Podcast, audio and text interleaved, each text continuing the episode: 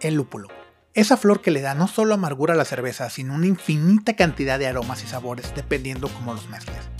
La belleza de esta planta radica en que hay tantas variedades que virtualmente tienes un espectro infinito de posibilidades.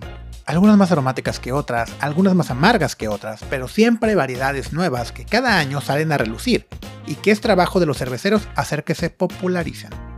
Marcas como Citra, Galaxy y Mosaic resuenan tanto en la industria que hasta los clientes ya saben qué esperar cuando ven esas marcas en la etiqueta. Pero hay más, mucho más que la Santísima Trinidad. Bienvenidos a Incervecio Felicitas, tu podcast cervecero regiomontano favorito en donde cada programa hablaremos a profundidad con profesionales de la industria y expertos sobre diversos temas relevantes, actuales e importantes para los consumidores, productores y amantes de la cerveza. Soy su anfitrión, Slem Torres, y les doy la bienvenida a este episodio. Hoy tuve una excelente plática con Rodrigo Plancarte, gerente de ventas para México y Centroamérica de Yakima Chief Hops, una de las empresas más importantes de lúpulo en Estados Unidos y desarrolladores de muchas de las marcas más famosas como Citra, Mosaic, Sabro y uno de mis favoritos, pero olvidado, Palisade. Rodrigo nos platica cómo llegó a trabajar en Yakima Chief Ranch primero, gracias a su investigación que hizo en la universidad sobre el lúpulo hidropónico y a partir de ahí ser el encargado de promover la palabra del lúpulo en esta región, acompañado no solo de excelente producto, sino asesorías, webinars y consejos.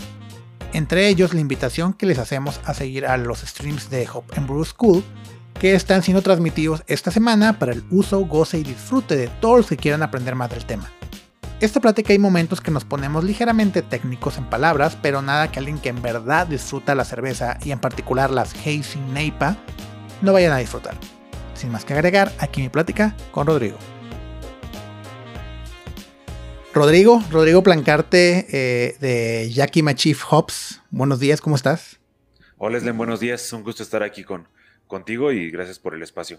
No, muchas gracias a ti por aceptar la invitación. Eh, quería invitarte primero porque, como te comenté ahorita fuera, fuera de la grabación, cuando hablamos de lúpulos de Yakima en México, pues todos son con Rodrigo, el de Yakima, ¿no? Tienes que cotorrear con él al respecto. Y aparte, aprovechando que esta semana, eh, pues es el Hop and Brew School acá de, de Yakima, ¿no? De que todas estas conferencias sobre y pláticas sobre el lúpulo, que pues digo, dado el tema del COVID, pues ahora son en línea y eso para los que nunca podíamos ir allá al, Harvest, pues está muy interesante. Sí, correcto. Normalmente hacíamos el último fin de semana de, agosto, precisamente en estas fechas, que coincide allá con su, con su día del trabajo, su puente del trabajo en Estados Unidos. Normalmente hacíamos este, pues cuatro días de conferencias ahí en Yakima.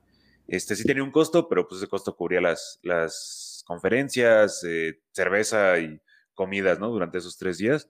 Eh, pero ahorita desde el año pasado, que pues, con esta situación de la pandemia lo pasamos a modo virtual. Entonces este año es toda esta semana, eh, hay conferencias gratuitas en línea, eh, tours de algunas, de algunas instalaciones, de algunas granjas, pláticas con los productores, pláticas de los proyectos que estamos haciendo, nuevos productos. y bueno, como, como te dije, todo, todo esto gratis durante esta semana. Además están, están grabadas. Entonces, si se meten a la página de hopandbrewschool.com, pueden entrar a todos los, los videos eh, on demand, ¿no? De todo lo que hemos hecho, incluso también los del año pasado, si es que quieren eh, ver alguno de los que ya hemos hecho. Ah, mira, el año pasado no sabía, qué interesante, ya tengo todavía más cosas que ver. eso me va a ahorrar una semana más de no pagar el Netflix, afortunadamente. Ah, perfecto. y bueno, Rodrigo, eh, primero pues quisiera que nos platicaras sobre ti, sobre primero qué estás haciendo ahorita aquí para Yakima en México y en Latinoamérica y cómo llegaste a trabajar hasta Yakima siendo pues de los tema de lúpulos de, las empresas más importantes, ¿no? Y de las más reconocidas al menos. Todos los que empezamos a ser cheve eh, en su momento de caseros, pues llegaban tus, tus bolsitas de, de, Yakima, ¿no? Para algunos. Entonces, como que la marca resuena, la marca es muy importante. Entonces, primero platícanos sobre ti, a qué te dedicas, cómo llegaste hasta, hasta Yakima. Claro, este, bueno, primero mi posición ahorita, yo soy gerente regional de ventas para México y Centroamérica. Entonces, pues yo me encargo de ser el enlace o también lo decimos como el embajador, ¿no? De lúpulos en esta región. Entonces, trato con clientes cerveceros, clientes distribuidores y, bueno, compartir, ¿no? El conocimiento de, lúpulos de este mercado este, hispanoparlante. Y, bueno, también nos, gusta, pues, mandar, webinars, pláticas, pues, de España y, Sudamérica. Em, ¿Cómo llegué yo a Yakima? Este, yo estudié biología en el Politécnico en la Ciudad de México em, y mi tesis la hice con lúpulo hidropónico. Entonces, desde ese momento yo ya estaba enamorado con la cerveza y bueno, también con la biología, obviamente por lo, por lo de la carrera. Entonces traté de unir ambas cosas y pensé pues en la producción de, de materia prima, ¿no? En la, en la cuestión de agricultura, que precisamente eso fue en lo que me especialicé y buscando entre los ingredientes, pues busqué el reto, ¿no? O sea, Malta, pues se puede, se puede cultivar cebada aquí en México. Levadura, pues solo se necesita un laboratorio y solo entre comillas, ¿no? Porque sé que es... Sí, lo que te decir, como, como que el sol, el, sol nos escucha bien simple, ¿verdad? Pero pues ¿cuántos hemos visto ir y venir trabajando en eso? Exacto.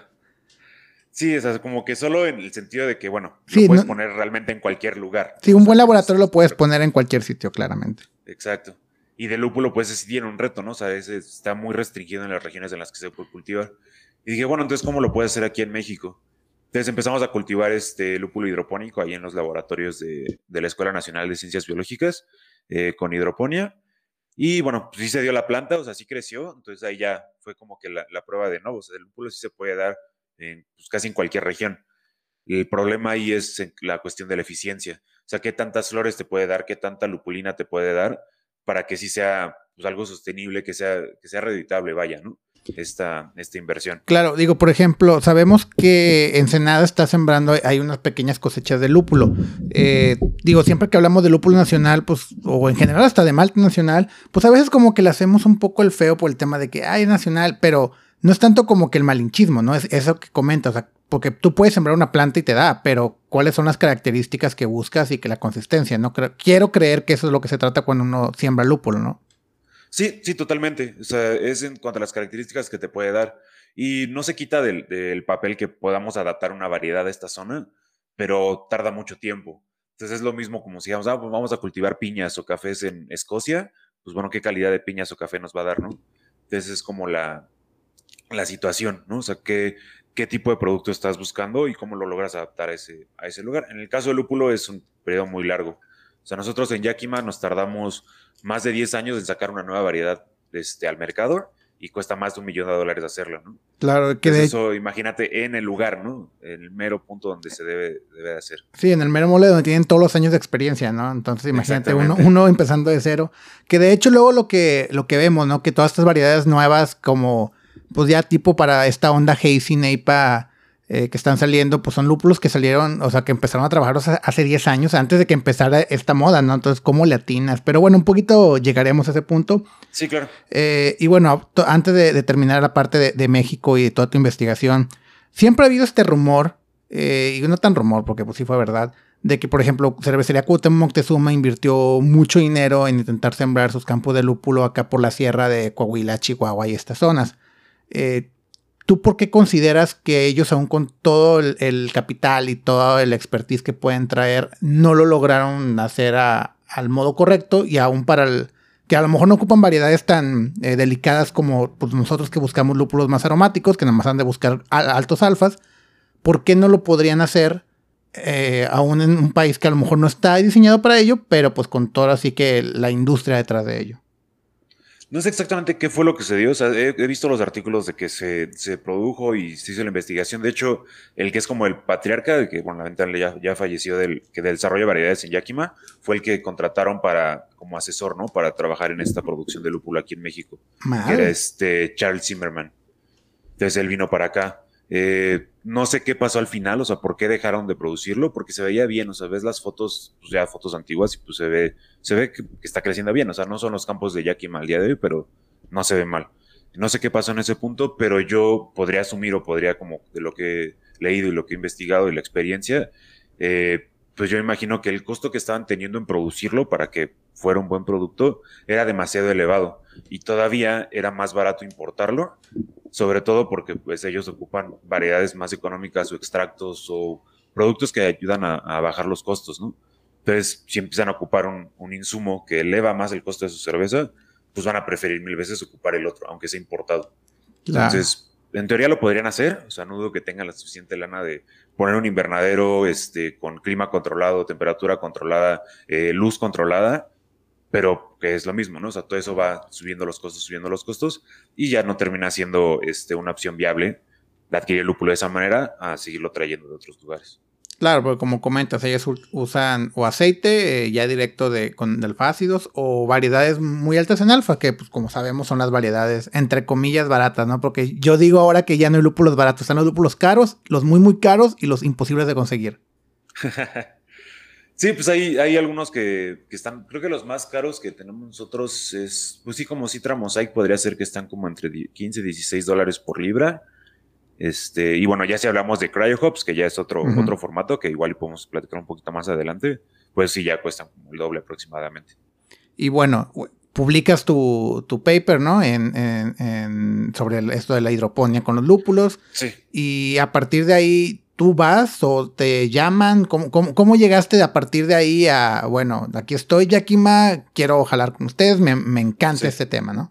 Sí, pues allá, en ese momento pues estaba yo acabando la carrera y dije, no, pues, pues quiero chambear de algo de esto, ¿no? De, de lúpulo. Mi plan original, de hecho, era hacer una maestría en Europa y quedarme a trabajar allá, ¿no? Entonces era como el plan original y sí me aceptaron una universidad en Francia, pero en el mismo, en el mismo momento yo estaba aplicando como otras chamas por acá. Entonces mandé, este, me acuerdo que mandé solicitudes a Yakima, mandé solicitudes a Haas, mandé solicitudes a, Steiner, mandé solicitudes a Hop France, a los de este, British Hops. O sea, mandé por todos lados, ¿no? Así como a ver qué pasaba.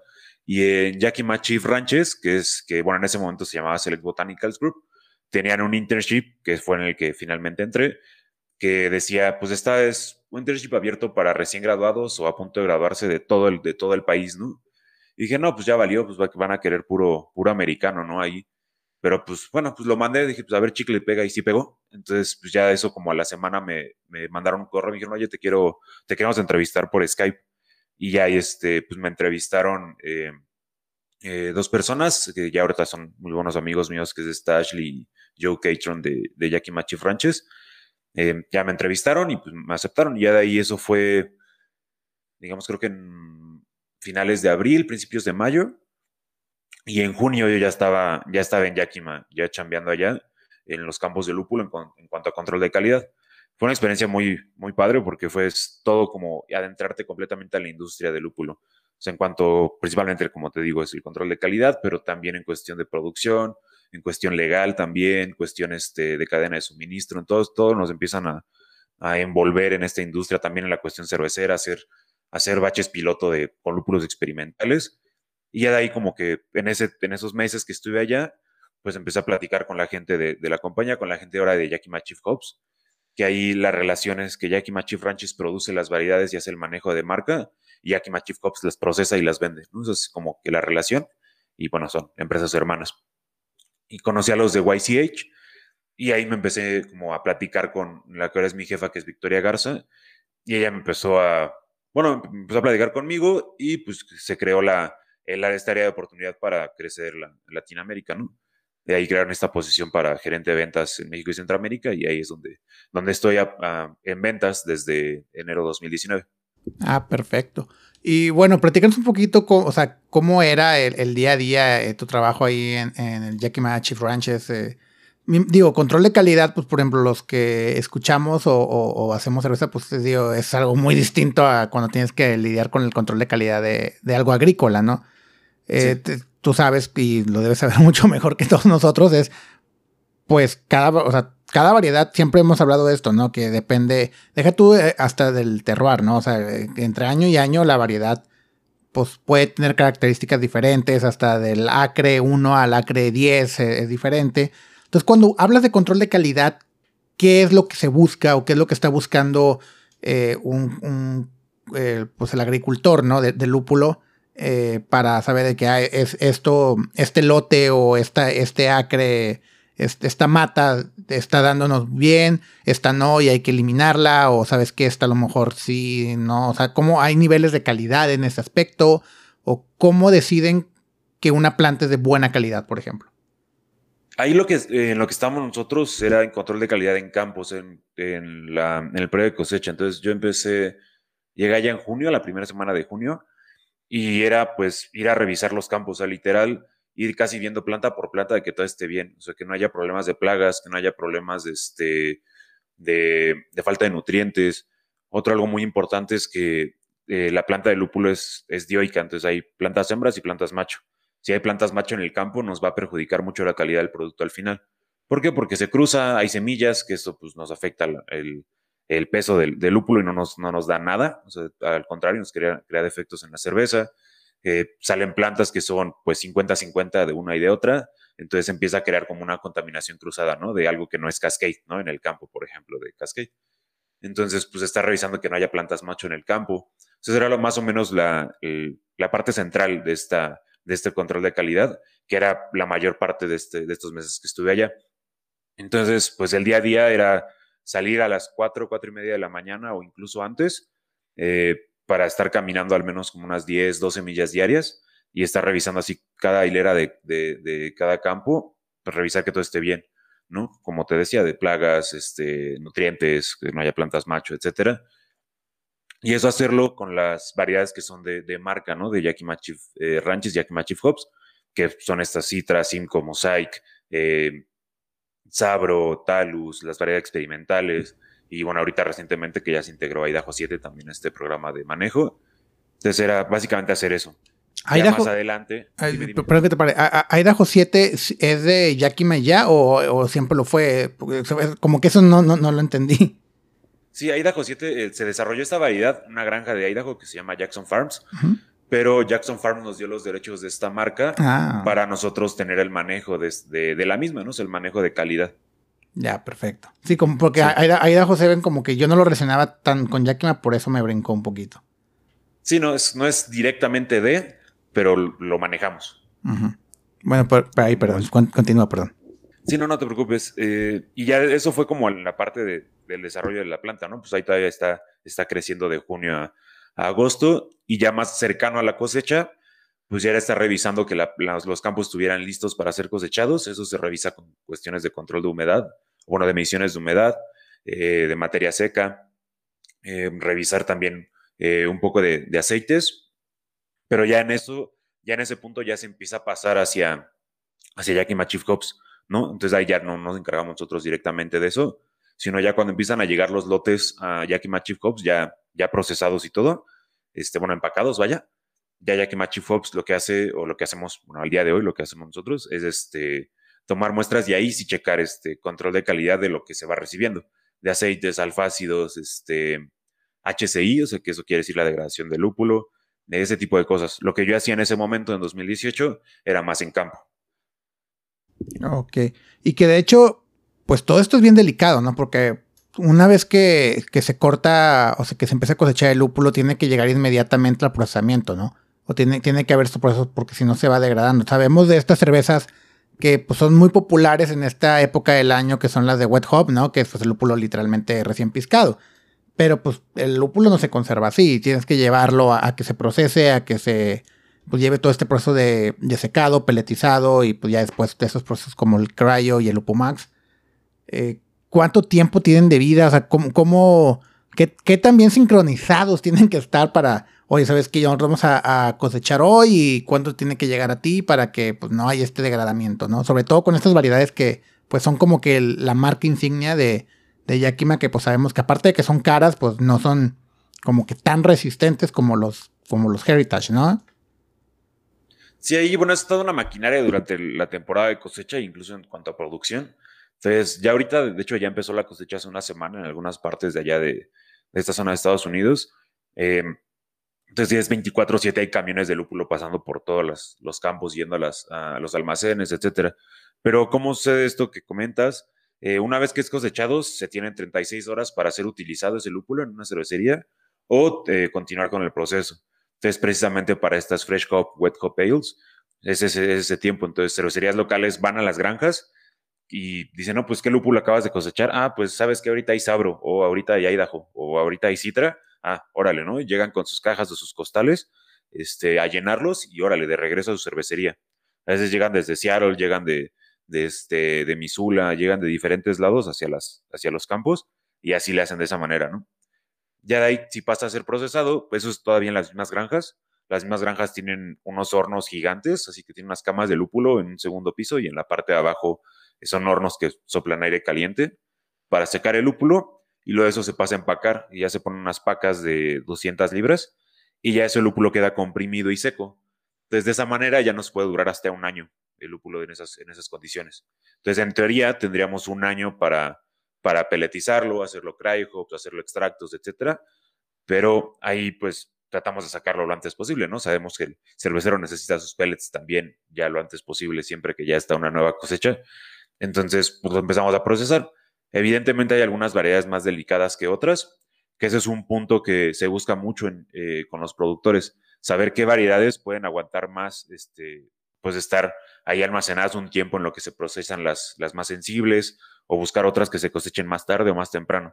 Entonces eso para pues, darles un poquito más de tiempo y un poquito más de colchón en toda esta temporada de, de cosecha y producción. Perfecto. Y bueno, eh, ya platicarnos un poquito de cómo te ha ido acá en México. Si nos dijiste que llegaste aquí ya como pues, el, gerente de ventas de Latinoamérica o nada más México y Centroamérica. México y Centro. O sea, me ah. estoy involucrando con algunos distribuidores de, Sudamérica y apoyando un poquito en la, en la cuestión de, de, pues sí, de dar, dar información y webinars, etcétera pero realmente que maneje las cuentas, nada más México y Centroamérica al día de hoy. Bueno, y llegaste ya a ese puesto acá en 2019 y cómo te ha recibido la, gente, porque digo, creo que pre esto pues, era muy complicado conseguir lúpulo, digamos, de la mata. Eh, acá en el país, ¿no? Usualmente tenemos un broker o una tienda de insumos que le compraba al broker y a veces reempacaba, entonces era un poquito más complicado. ¿Cómo has encontrado el mercado aquí en México sobre todo también con este, pues que coincidió un poco, ¿no? En tu llegada con el boom de la, estas juicy, hazy, muy, muy lupuladas cervezas, que pues han sido un éxito, ¿no? Sí, definitivamente coincidió. Este, yo creo que ha recibido bastante bien eh, al inicio y ahorita ya cada vez menos, pero todavía se encuentra ahí en, en esta, en esta región de pues, Latinoamérica en general y específicamente donde a mí me toca, este, con varios mitos, ¿no? O sea, de no es que si ya está la nueva cosecha, la anterior ya no sirve para nada, ¿no? O este, o en cómo ocupar el lúpulo, ¿no? O ocuparlo en dry hopping ya a temperaturas súper frías, ¿no? O sea, cuestiones de, mitos en cuanto al, producto y al uso del mismo. Entonces, estar educando mucho este, al mercado a, nuevos cerveceros que van, que van adentrándose o gente que está entrando a empezar a probar cerveza artesanal, por ejemplo, o incluso algunos otros cerveceros ya más, este, que llevan más tiempo, pero se han quedado con estas, este, pues sí, con esos mitos en la cabeza. Entonces, pues de, decirles, ah, ¿sabes qué? Pues esto no, no funciona de esa manera. Eh, pues el lúpulo, si lo tienes bien almacenado, te dura tres años. Eh, que, haya sido reempacado, pues eso ya, ya te friega todo tu producto, ¿no? Tanto el lúpulo como pues, tu cerveza terminada. Entonces, muchas, muchas cervezas que me decían, no, pues es que mando mi cerveza a competencias y siempre me dicen que tiene lúpulo viejo, lúpulo oxidado, cerveza oxidada, que huele a queso y pues no sé qué hacerle, ¿no? Entonces ya es, bueno ver qué lúpulos ocupan y pues están las bolsas ahí selladas al vacío, transparentes, con en plumón escrito que a lo mejor es citra. Entonces, pues desde ahí ya es este, es, bueno, eso tienes que corregirlo, ¿no? Pues ocupa lúpulo con el empaque, empaque original, ¿no? O sea, que tengas una, una confianza de que estás ocupando. Y así poco a poco ir, este, ir educando como el mercado en ese sentido, en cuanto pues así webinars, podcasts como, como el que este, estamos acá, eh, eh, pláticas en eventos, pues en las visitas, o lo que más me dedico es hasta estar haciendo visitas a los cerveceros por todo, por todo el país y, esta región. Entonces yo creo que me ha recibido bastante, bastante bien y pues poco a poco pues la gente se está interesando más y preguntando más, ¿no? O sea, bueno, ya, ya corregí algunos errores que tenía, ahora cómo mejoro, ahora cómo saco el máximo provecho de lo que tengo, ¿no? Entonces siento que eso es bastante, bastante emocionante. Sí, que necesitamos a alguien que, que sepa y que tenga la expertise y que nos pueda ayudar, porque a veces y cada vez, con casi todos en, esta generación de cerveceros, los que pues ya tenemos un par de años, fuimos empíricos. O sea, fue de cómprate, empieza a hacer chévere en tu casa y luego cómprate el yeast, hops, malt and water y how to brew y empiezas a aprender de ahí. Entonces realmente, pues muchos somos de, de aprender de, de cero y, y aprendido también de, oye, tú cómo lo hiciste tú cómo lo hiciste, pero todos, estamos, todos estábamos igual, ¿no? Entonces cuando ya llega alguien que tiene este background más científico o más de, no, mira, si se hace por esto y aparte hay un por qué y por qué tiene que ser así, ayuda a que crezcamos todos, ¿no? Sí, claro, yo así siempre, siempre he dicho, ¿no? O sea, si el agua sube, todos los barcos flotan. Entonces queremos como, pues, compartir esa información y compartir todo para que, pues, cada vez haya mejor cerveza. O sea, parte hasta, podría decir esto un poquito egoísta de mi parte, porque yo quiero tomar siempre mejor cerveza, pero pues también quiero que pues, la gente sienta más a gusto con la cerveza que están haciendo y también sean más exitosos, ¿no? Con sus cervecerías. Sí, y aparte, pues siendo que lúpulo, sobre todo ya cuando estamos hablando de, estas cervezas hiperlupuladas, pues es muy caro, ¿no? Entonces como que meterle lúpulos que quién sabe qué tan bien en pecados vengan o qué tan viejos tengan. me ha tocado güeyes que me vendían y pues ni fecha tenían ni algo tenían, era de que este sí trae. Y así, como tú dices, en un plumón, ¿no? Entonces como que, oye, güey, pues te, creo, ¿verdad? Sí, pues le tienes que dar ahí toda la confianza, ¿no? Pero pues no sabes realmente qué pasó, ¿no? O sea, sí es, sí hay una incertidumbre ahí completa sobre qué estás utilizando. Sobre todo ahí, como no. Y como decías, es, creo que es muy importante esta del costo, ¿no? Que decías, bueno, pues el, lúpulo no es un producto barato, entonces pues tienes que asegurarte que esté bien.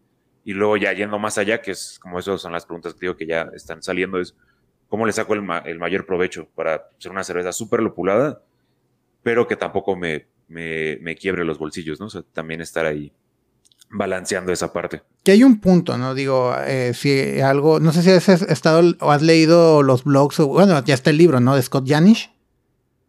Este, lo estoy leyendo ahorita. Ah, el de New IPA. Bueno, este vato pues tiene como ocho años escribiendo eh, un blog y pues, más enfocado en la parte científica y no de lúpulo. Digo, por eso escribió el libro que está haciendo. Y luego se hacía experimentos como de que, oye, pues si le metes, si le atascas 10 gramos por litro contra 20 gramos por litro, pues qué tanta diferencia había. Porque pues ya ves que, digo, te de tocar también clientes de que, ah, pues mi cheve tiene estos 20 gramos por litro de lúpulo, pero pues, ¿cuánto te va a salir de caro? Y a veces dices, bueno, si le meto 15, tiene características casi idénticas, pero me estoy ahorrando un 25% de gastos, ¿no? Entonces también como que saber ese, qué tanto es tantito y qué, que no más siempre va a ser más eh, ayuda. Y, ahí podemos hablar un poquito pues, de las variedades, ¿no? Que a veces creemos que nada más estas variedades súper exóticas, ¿no? Que pues claro, un Citra es delicioso, un Mosaic. Eh, yo personalmente no soy muy fan de la Idaho 7, pero yo sé que es un, gran complemento ahí para todo este tipo de, de hazies. Pero luego ya hablamos también de pues, biotransformaciones, ¿no? De cómo lúpulos a lo mejor un poquito olvidados como Bravo. A mí me encanta usar Bravo para, para biotransformarlo te da características muy chingonas. ¿Tú cómo has encontrado en, los cerveceros, al menos aquí en, México, Latinoamérica, como que romper ese estigma de nada más quiero usar las variedades eh, fancy, las que hasta el cliente reconoce contra un, mira, vamos a experimentar a usar combos buscando características, no tanto la marca, que al final de cuentas son marcas, ¿no? Como Citra, Mosaic y estas. Sí, es hasta cierto punto complicado porque hay algunos cerveceros que están muy casados con esas variedades. Y no digo que esté mal, o sea, soy este, muy partidario de lo que comenta. O sea, Citra es delicioso, Mosaic también, eh, Simcoe también. O sea, son variedades excelentes y por algo pues, están en ese lugar, ¿no? O sea, por algo son de las variedades más cultivadas, de las más usadas. Son excelentes variedades. Pero hay muchas otras variedades que ya son tal vez más antiguas o variedades nuevas, o algunas otras que pues, son este, contemporáneas, incluso de Citra Mosaic, pero no son tan, este, pues las ignoran hasta cierto punto, ¿no? Entonces, buscarle la, la manera de, ofrecerlas al cervecero es realmente es un, es un reto, ¿no? Porque tienen mucho potencial. O sea, por ejemplo, hay una de mis variedades favoritas que se llama Loral.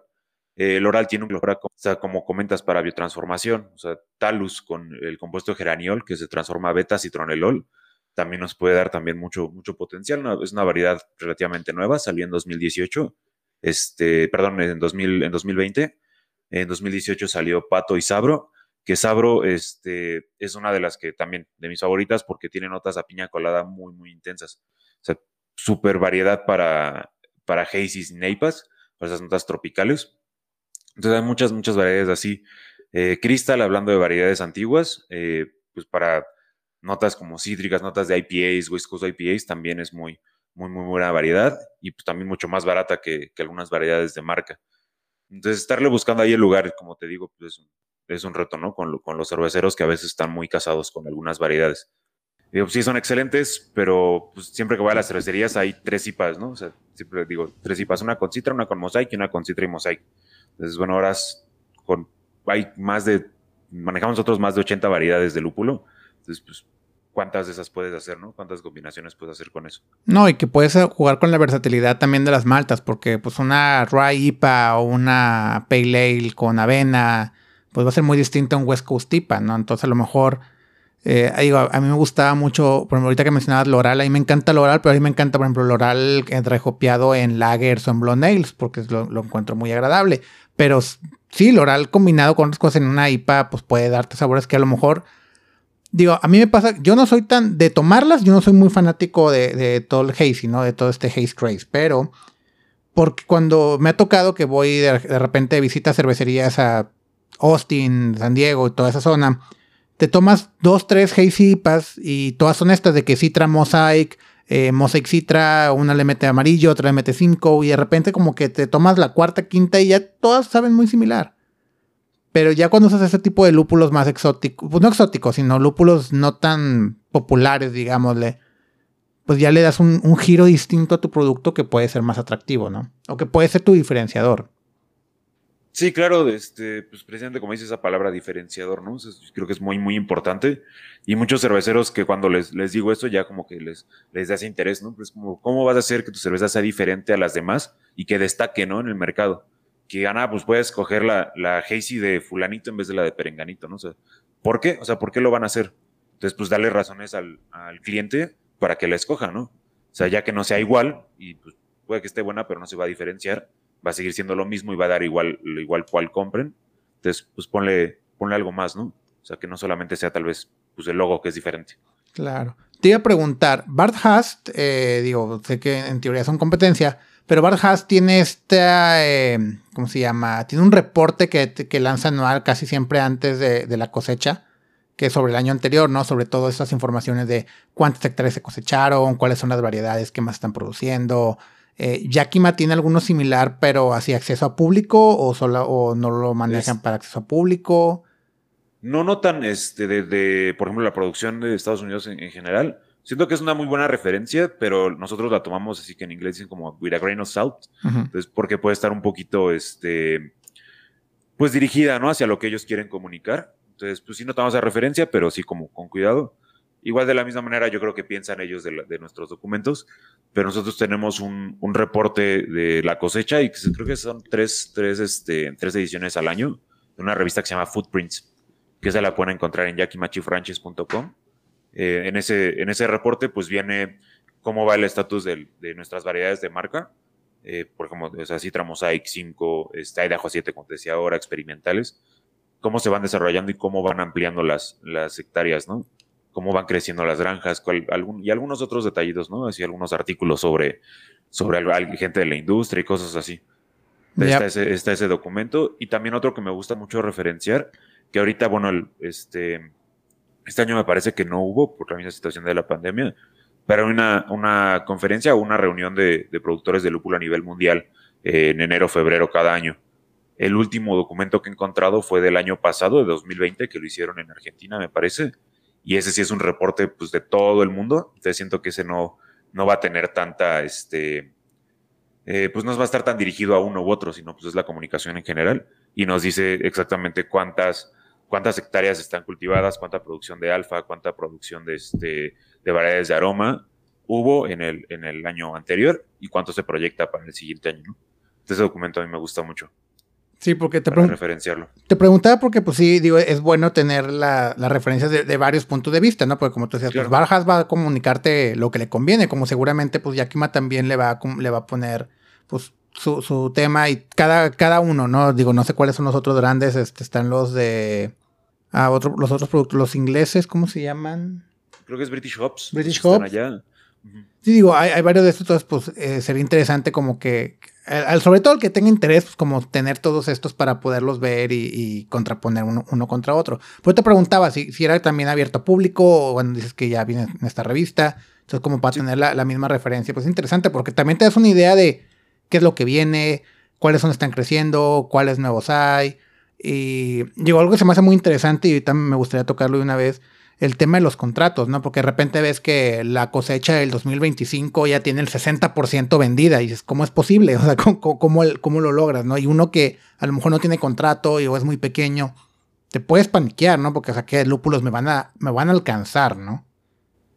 Sí, ahí lo, de los contratos es una herramienta que nosotros ocupamos para poder balancear el, el mercado, ¿no? Hacerlo sostenible y sustentable para tanto los cerveceros como el productor, aunque tal vez podrían pensar que no lo parezca, pero si nosotros no le comunicamos al, productor eh, cuántas, qué variedades y cuánto de cada variedad se va a necesitar cada año, pues va a cosechar lo que, se, lo que se le antoje o tal vez cosas que no se necesitan. Entonces el cervecero, pues ya si no tuviera contrato, no, hubiera, no existieran los contratos, va a llegar y sabes que, ah, bueno, pues solamente hay este, pues Columbus, que era lo único que yo quería cultivar. Y te va a decir, oye, pero pues yo quiero Citra, yo quiero Mosaic, yo quiero Simcoe, este, yo quiero Cascade. Y no, pues es que no hay, hay bien poquito y pues te sale mucho más caro, ¿no? Entonces, pues balancear eso de cierta manera eh, eh, nos ayuda, para ello nos ayudan mucho los contratos.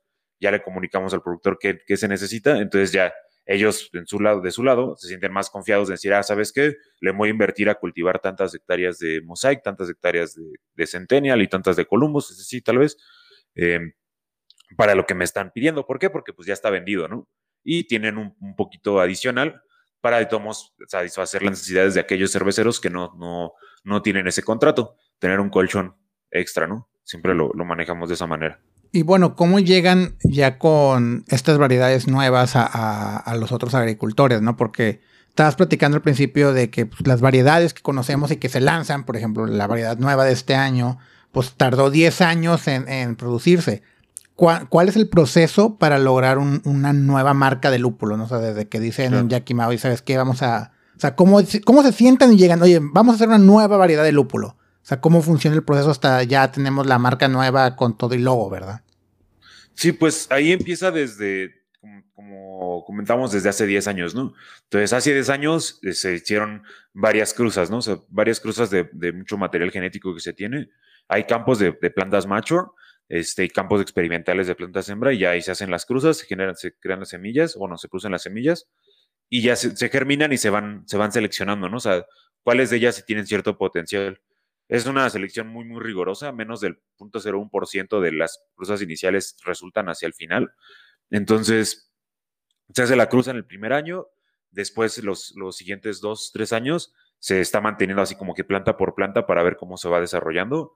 Ya después del tercer, cuarto año, este, ya esa planta ya se, se multiplica, o se, clona, o se, propaga a partir de sus rizomas eh, para tener más y ahora este, ponerla en campo y ya tener ahí este, pues una, una, visión más real de qué es lo que va a suceder, ¿no? Ahí, en, en, el campo y cómo se va a desarrollar.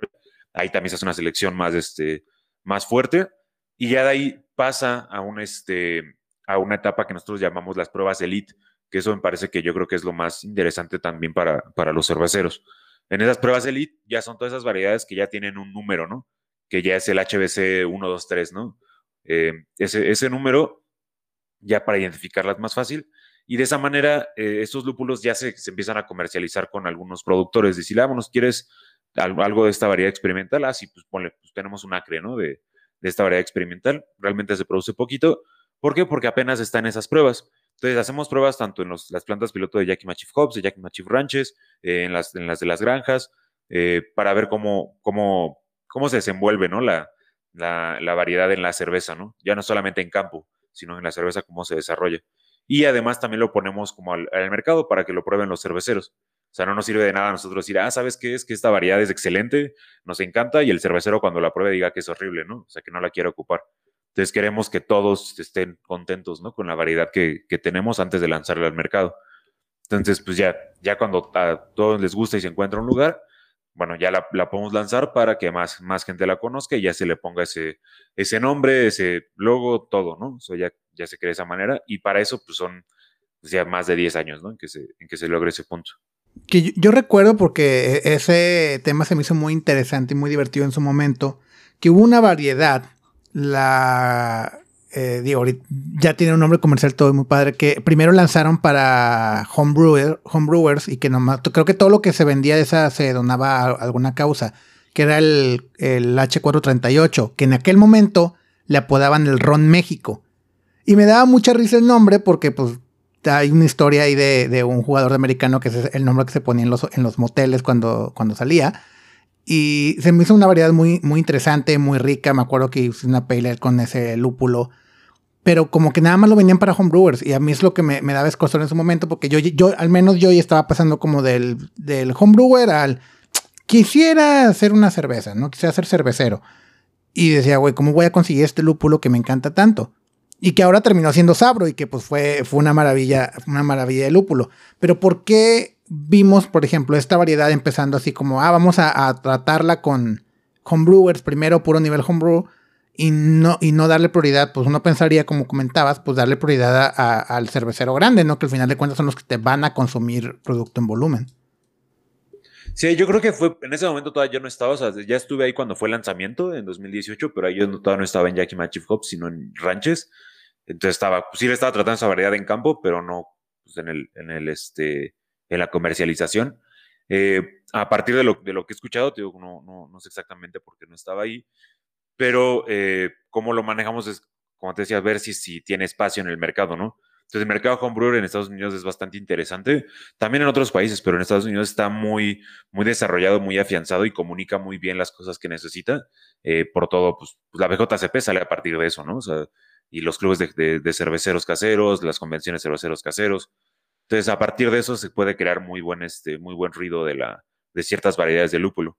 Y precisamente esta que es Tabro, pues para hacer cervezas Hazy's, queda, queda excelente, ¿no? Entonces, en ese momento, pues empieza a crecer y a crecer más este, este trend, ¿no? De cervezas, este, de cervezas turbias, de neipas.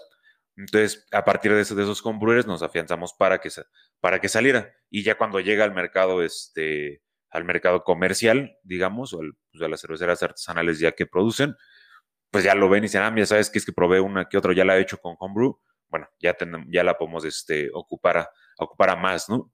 Además, también es una variedad, ya en la cuestión de eficiencia, es una variedad que tiene muchos aceites, eh, por lo tanto se vuelve un poquito sensible, entonces se produce cosecha este, temprano en, el, eh, en las ventanas de cosecha. De hecho, ahorita ya se está cosechando sabro allá en, allá en, este, en Estados Unidos. Entonces, eso hace que pues, salga, tenga que salir, salir más rápido, ¿no? Entonces, pues afianzarla lo, lo, antes posible es bastante importante, ¿no? Para ese tipo de variedades. Perfecto. Y hablando ya de variedades delicadas y, temas ya más de aceites, cryo. Eh, cryo hops es algo que pues, muchos hemos escuchado hablar, muchos lo usan como parte de la marca o del, o del copy de, de, venta de sus cervezas. Tenemos cryo citra, cryo cascade, cryo columbus. Eh, ¿Qué es el cryo para los que no saben? O sea, ¿qué, ¿cuál es la diferencia entre los cryo hops y los lúpulos regulares? Sí, bueno, si partimos, por ejemplo, del, cono de lúpulo, entonces, si nos lo imaginamos, tenemos que es la, es la flor, ¿no? Es como es el conito y en medio hay un, hay un eje. De ese eje, pues están saliendo todas estas hojitas que vemos así en las fotos, ¿no?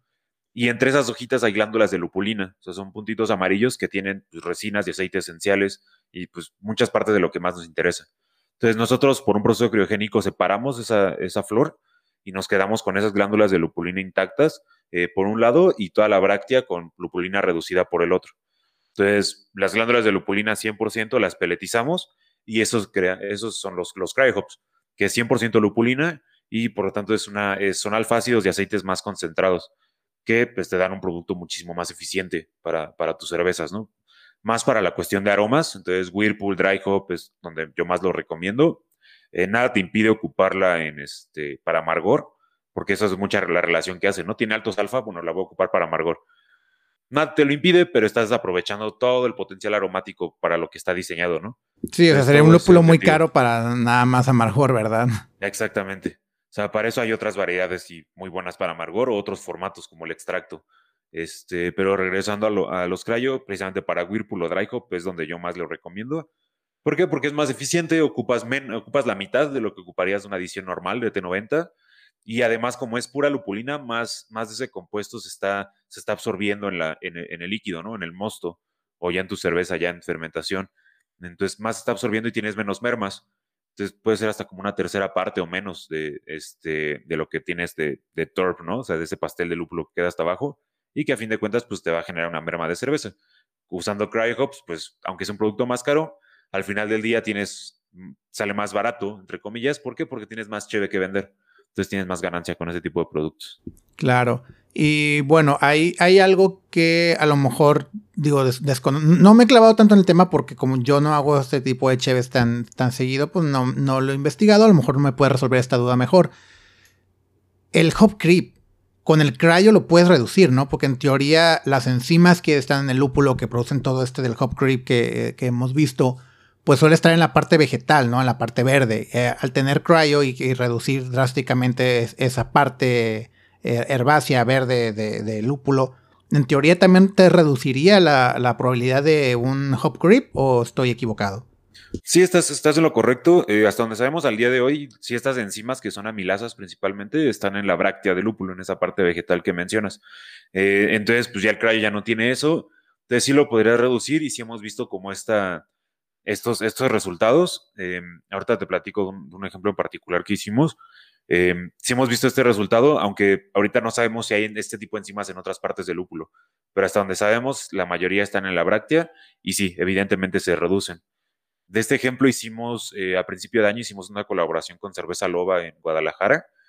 hicimos una, era una California IPA, entonces como una West Coast, pero más, un poquito con este, una SRM más bajo eh, súper super lupulada. Entonces, al inicio, la hicimos dos lotes, el primero con puro T90 y el segundo con Crayo. Eh, en el primero, pues hubo bastante merma, eh, bastante, bastante merma. En el segundo, ya muchísimo menos.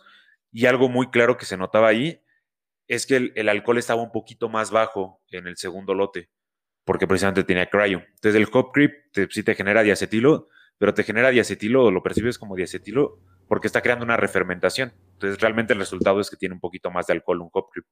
Entonces, en el que no tenía cryo no tenía tanto. El alcohol estaba reducido. Entonces, ahí ya vimos, pues, claramente que sí. O sea, usando cryo hops, reduces eh, este, esta situación del hop creep. Sí, que más de uno nos ha, nos ha dolido ahí la cabeza de que, güey, ¿cómo lo resuelvo? Pero, pues sí, usando cryo, pues puede ser una forma muy, muy amigable de utilizarlo. Y bueno, ya para no para terminar y no quitarte mucho más de tu tiempo, pues digo, ahorita estábamos hablando de que es la semana de Hop and Brew School, entonces pues, me imagino que vas a estar todavía más ocupado. Entonces, si nos gusta platicar un poquito sobre qué es Hop and Brew School, dónde podemos encontrar las conferencias, eh, alguna que recomiendes además de la de Cryopop que vas a, estar ahí. Sí, este, pues Hop and Brew School nace de una manera de, compartir con los cerveceros toda la información que nosotros hemos hemos buscado y, hacer esta relación más cercana, ¿no? Nosotros en Jackie Chief Cops tenemos esta misión que es conectar las granjas familiares de lúpulo con los mejores cerveceros del mundo. Entonces es una manera de cumplir esa, esa misión. Esta semana vamos a tener este, pláticas de varios temas, eh, entre ellas, por ejemplo, Cryopop, que vamos a hacer un panel con cerveceras mexicanas este, y una española, eh, Baskeland, eh, que hicimos cervezas con, con Cryopop. Eh, vamos a hacer ese panel el día viernes. Vamos a tener el día de hoy, que bueno, estamos grabando esto en, martes. Hoy en la, en la noche va a salir el, bueno, a las siete y media, en, hora del centro de México, un panel con, con cerveceros que estamos, hicimos un proyecto que se llama Pachachela, que es un proyecto que ayuda a la conservación de, ambientes y, ecosistemas y especies. Entonces vamos a platicar un poquito más de eso.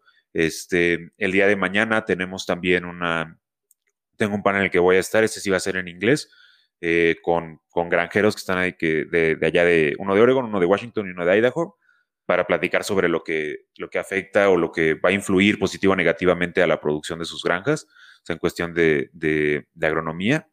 Eh, y hay pues, muchos otros, ¿no? También, de hecho, hay uno de, va a haber uno de Hop va a haber uno sobre CBD, que se me parece que fue el día de ayer. Eh, estamos a punto de lanzar este también, bueno, buscando la manera de lanzar en México también extracto de CBD, o sea, de hemp, de cáñamo. Eh, y pues hay, muchas, muchas otras este, pláticas bastante interesantes. Van a estar disponibles en on demand también para aquellos que no, no puedan verlas en vivo. Lo pueden encontrar en la página de hopandbrewschool.com. Ahí va a estar todo. También en nuestro canal de YouTube, también algunas están transmitiendo ahí. Y como te comentaba desde el inicio, también están las grabaciones de, del año pasado, ¿no? El año pasado también tuvimos varias, este, varias pláticas, que fue, el año pasado, de hecho, fue todo un mes que tuvimos esta, este Hop and Brew School. Entonces hay más, más tours, pláticas con granjeros que pueden también ahí encontrar. Y bueno, hemos estado creando, tratando de crear cada vez más contenido en español que pueden encontrar ahí y, y, esta semana también tendremos algunas. Excelente, pues bueno, Rodrigo, no te quiero quitar más tu tiempo, eh, muchas gracias por la plática, por platicarnos toda la historia de, sobre ti, sobre cómo llegaste a Yakima y pues todo muy interesante sobre la parte del lúpulo, ¿no? Que, que a veces nada más lo vemos como, ah, pues un ingrediente más, pero no solamente es un ingrediente más, ¿no? Es al final todo lo que viene de la tierra es muy variable y hay que cuidarlo, hay que, es más delicado y hay que uno aprender a trabajar con ellos y no depender que ellos hagan toda la chamba. Y además para terminar, quiero hacerte una pregunta que me gusta hacerle a la mayoría cuando, cuando los entrevisto. ¿Tú crees en la biotransformación? sí, sí, pues no, yo creo que ahí es este, pues es una acción que sucede en una reacción, este, pues sí, biológica, química, bioquímica en la, en la levadura, o sea, creo que no es de, de creer o no creer, ahí está, el chiste es cómo la logras, ¿no? Entonces ahí ya podemos este, platicar de tips para, para hacerlo. Este, tenemos algunos webinars ahí en este, que hemos hecho con nuestro distribuidor en México sobre biotransformación, que si lo buscan en su Facebook de Birmex, ahí están los videos. Este, entonces, pues sí, sí creo porque es, es un hecho científico que sucede ahí en la levadura con, con este, compuestos de lúpulo. Entonces sí, ahí está. Lo bonito de la ciencia es eso, que existe aunque uno no cree en ella. Exacto. Y bueno, Rodrigo, muchas gracias por tu tiempo y pues bueno, esperamos vernos pronto. Gracias a ti, es un gusto platicar contigo y espero estar por acá nuevamente en el podcast. Claro que sí, ya que ya que pase un poquito más la, la, pandemia, pues tengo que echarme la vuelta para México y ahí ya podemos hablar largo y tendido sobre todo esto de biotransformación. ¿Te parece? Perfecto. Y acá nos echamos una chela también ahí cuando gustes. Claro. Sales, que estés muy bien. Agradezco de sobremanera a Rodrigo por platicar en mi servicio Felicitas, sobre todo en esta semana tan apurada como lo es para él la cosecha y el Hop and Brew School. Ya quedamos de regresar a echar una platicada para hablar a fondo sobre biotransformación y lúpulos diferentes a esta santísima trinidad de Citra, Mosaic y Galaxy. Sin duda fue muy interesante esta plática porque hablar con alguien que le apasione y conozca tanto del tema te ayuda a aprender cosas nuevas constantemente y eso siempre es indispensable en esta industria. No olviden buscar los videos que Jackie Machif Hub está ofreciendo gratuitos este año y los del año pasado. Que al menos los del 2021 yo me acabo de chutar el de Dismantling Hub Grip. Eh, disculpen mi horrible inglés. Está muy interesante y espero ver lo que sigan, ya sea en vivo o para después. Y muchas gracias por llegar al final de este episodio. Y si te gustó este programa, te invito a seguirme en Facebook e Instagram, donde me encuentras como Robin Cervecio, y a suscribirte a este podcast en la plataforma que sea de tu preferencia. Estamos en Spotify, Apple Podcast, Google Podcast y YouTube. Los te quiero mucho y nos estamos escuchando.